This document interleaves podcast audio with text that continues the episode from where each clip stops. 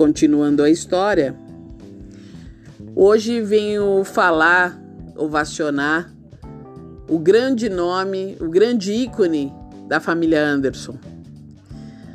Falo do irmão mais velho, Clovis Anderson Jr., que com 15 anos e um ano de ciclismo foi recordista pan-americano do quilômetro contra relógio, depois campeão pan-americano absoluto e em 1988 décimo colocado da, na Olimpíada de Seul e melhor atleta das Américas.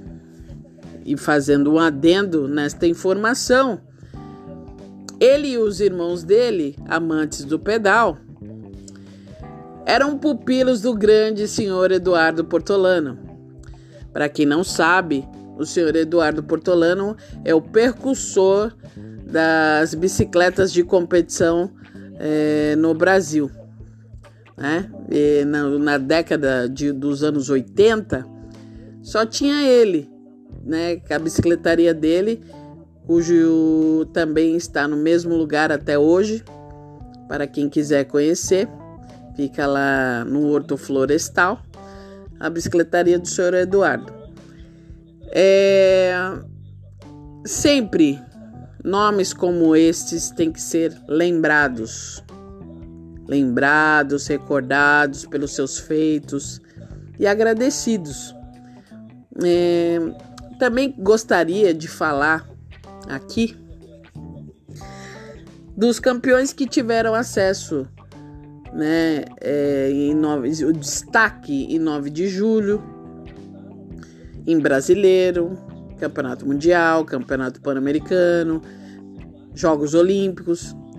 E aqui está uma lista né, de nomes é, como Hernandes Quadri Júnior, Márcio Mai, é, Daniel Rogelin, Evandro Portela.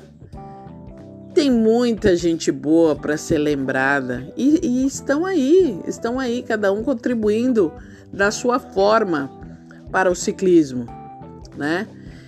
É, eu acredito com a lembrança, com a história, essa meninada de hoje vai aprendendo, aqueles que quiserem, eles vão aprendendo com a trajetória de um, de um menino como o saudoso Gil Savaristo que saiu do Paraná com o sonho de ser um campeão em São Paulo e, e o tempo todo foi que foi ciclista, ele foi atleta da mesma equipe. Isso é muito louvável também quando se é ciclista, porque se manter numa equipe de grande porte não é fácil. A equipe vive de resultados. Então, são, era na época a equipe de muitas estrelas o ciclismo daquela época ele era compacto, todos basicamente no mesmo nível. Às vezes, numa live ou num bate-papo sobre ciclismo, as pessoas ficam bravas com a minha colocação. Quando eu digo que o campeão absoluto, ele é o fenômeno da, da competição, seja qual modalidade que for. O pódio tá lá ovacionando um campeão. Então o campeão não liga o segundo, terceiro, quarto, quinto, porque eu cheguei no bloco, como todos que ali chegaram, com questão de segundos, né? Então todos almejam o primeiro lugar. O primeiro lugar tá ali, todo mundo quer ele. E não é todo mundo que vai ter ele, infelizmente. Então, os diferenciados, são os, os número um, né? Que teve a glória de estar ali, de conquistar o seu lugar no ponto mais alto do pódio. Eu falo isso porque tenho muitos relatos de muitos atletas que foram pódio de várias competições importantes e eles ficam tristes porque ele fala: Eu não sou campeão do negócio, eu sou pódio. Ninguém liga pro pódio. Mesmo que eu tava ali, a diferença é muito pouca. É...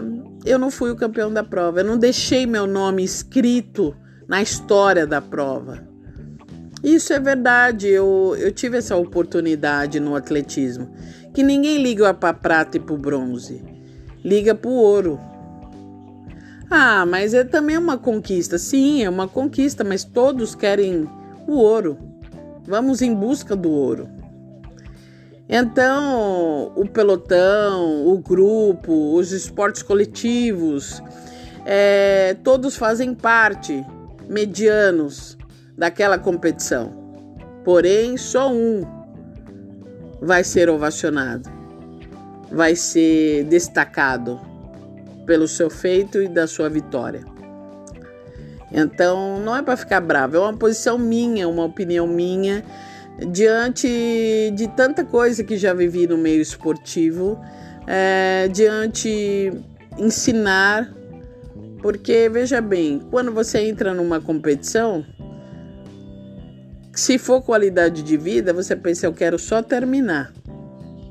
Se for alto rendimento, alto performance, você fala assim, eu vou em busca do campeonato. Então, quando ele já está dizendo que vai em busca do campeonato, ele vai por tudo ou nada. Ele treinou para isso, ele se dedicou para isso. Ele tem uma cobrança do patrocinador atrás dele. É toda uma história, uma logística que não dá para se mesurar o que, o que envolve esse trabalho. Cada um tem o seu. E por isso eu digo que a festa todos fazem porque participou e estava lá. Mas apenas um nome, mesmo que ele que ele precisou de alguém para chegar ao seu gregário, né, do seu companheiro de equipe, o nome vai ser um só. E assim não muda a história, desde o início da Grécia Antiga é assim. Tá bom?